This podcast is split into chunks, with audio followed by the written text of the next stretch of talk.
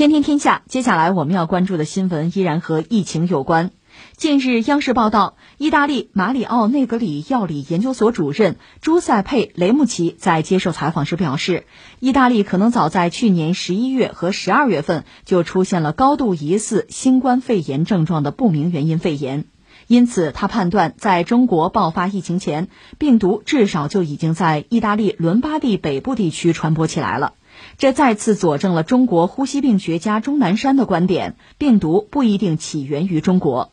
央视锐评表示，随着外界的质疑越来越多指向美国，关于疫情的三个疑问，美国政府必须要向民众解释清楚，给世界一个交代。首先，根据美国疾控中心最新估算。二零一九年九月开始的美国流感季已导致三千多万美国民众感染，死亡人数超过两万人。美国疾控中心主任罗伯特·雷德菲尔德日前公开承认，有部分流感死亡病例实际感染的是新冠肺炎。那么，在这两万多流感死亡病例中，究竟有多少新冠肺炎病例？美国有没有借流感掩盖新冠肺炎的情况？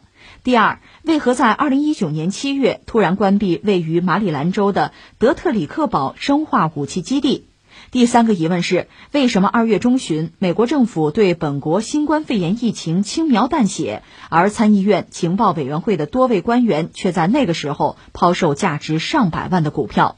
所谓无独有偶啊，除了刚才你讲这个央视锐评以外，我们看到人民日报钟声，这也是评论员文章啊，它标题是美方有些人简直就是放屁挟持、诬赖诚信，这用词是比较严厉的了哈。把这个事情放在一边不说，就是这种质疑，我觉得早就该质疑。其实，在民间哈，不光是说在中国，比如在国外，我记得这《朝日新闻》早就提出这个问题。就说美国在去年呢，因为它有所谓流感，他说叫流感，嗯，在那个过程之中还有所谓叫什么吸电子烟导致白肺病，就这一系列不严谨的说法，日本人当时就问出来说，你这样一些流感患者，而且大量的死亡病例里面有没有新冠肺炎患者，就问出这个问题了，但是没有人正面的回答。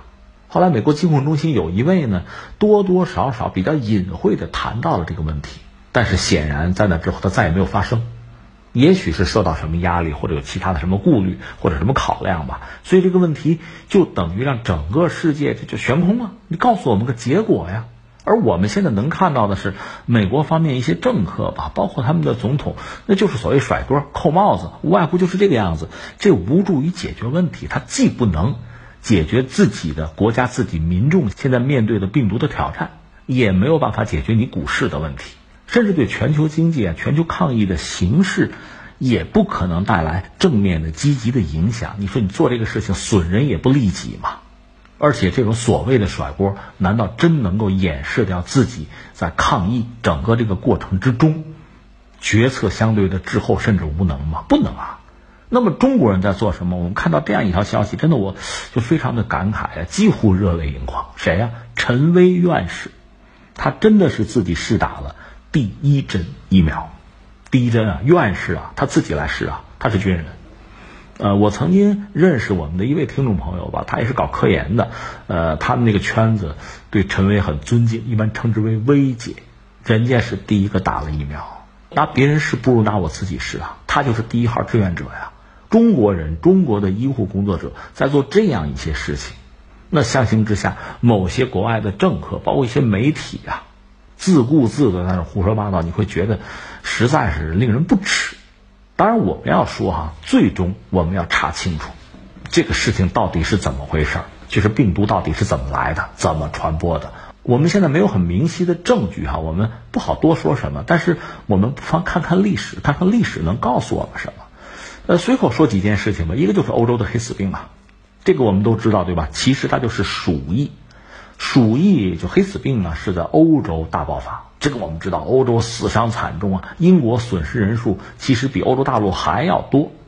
当然，也恰恰是在那个背景下，我们知道牛顿有了自己很重要的发现。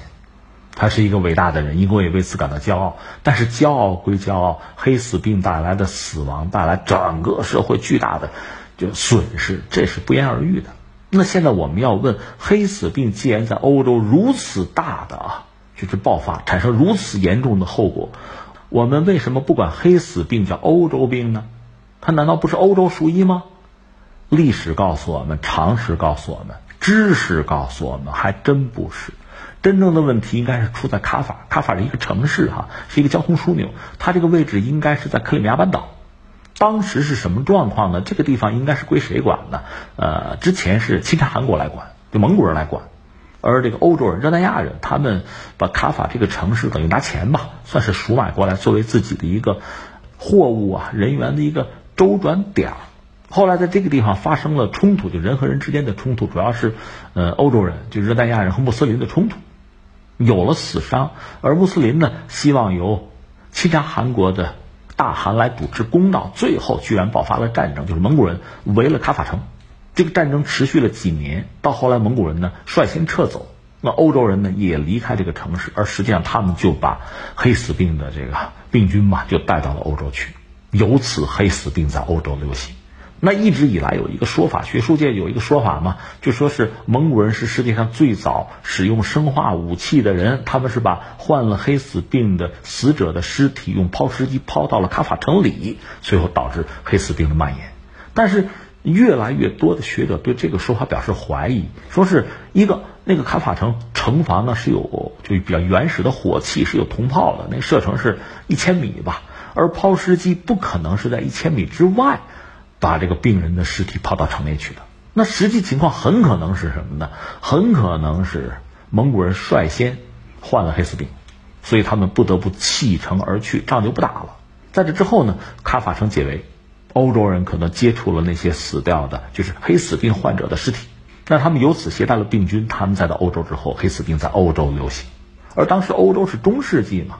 人们是笃信上帝的，他们不相信上帝在惩罚自己，所以就编了这么一套说辞，说是那蒙古人进行了生化袭击。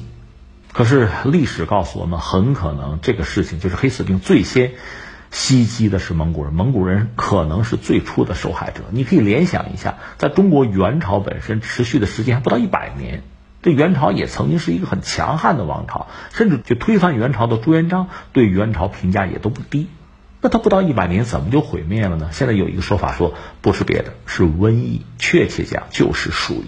那我想说的是什么呢？你看源头和爆发地，那远隔千山万水啊，所以我们至今也没有因为欧洲大规模的爆发了黑死病就把这个病称作是欧洲病、欧洲鼠疫，不是这样的。翻回来，前两天我们刚讲了西班牙流感，那是一次大战快结束的时候，这个流感大爆发。流感是从哪儿开始？从美国呀，从堪萨斯啊。但是当时美国在内很多国家在参加一战，他们新闻是管制的。另外，坦率讲，在头版头条，像疾病这样的新闻，可能也不值得放上去。所以这个事情他们就没有更多的报道。而西班牙是中立国，他们反而把这个事情作为头等大事放在头版头条。结果这个流感被称为西班牙流感，没有比这再冤的了。这就是窦娥冤呐，这是当年西班牙的遭遇吧。所以你看啊，爆发是在美国，而名字用的是西班牙，而真正它造成的伤害其实又何止是美国和欧洲，而是整个世界。所以我们再强调一下啊，常识告诉我们，有的时候这种疫病，特别传染病，它的爆发和它的缘起未必在一起，甚至越是大爆发，我们看到它越不在一起。那我想说的是什么呢？我们确实有必要查清源头。有必要找到整个这个事情的因果链，但是在这一切都没有搞清楚之前，随意的扣帽子是极端的不负责任的。甚至这里面有没有一些欲盖弥彰的东西啊？有没有其他的一些动机啊？这难免让人怀疑。在历史上，我们还可以读到这样一个东西，就是当年美洲大陆，美洲大陆是有所谓原住民的，就是印第安人呐。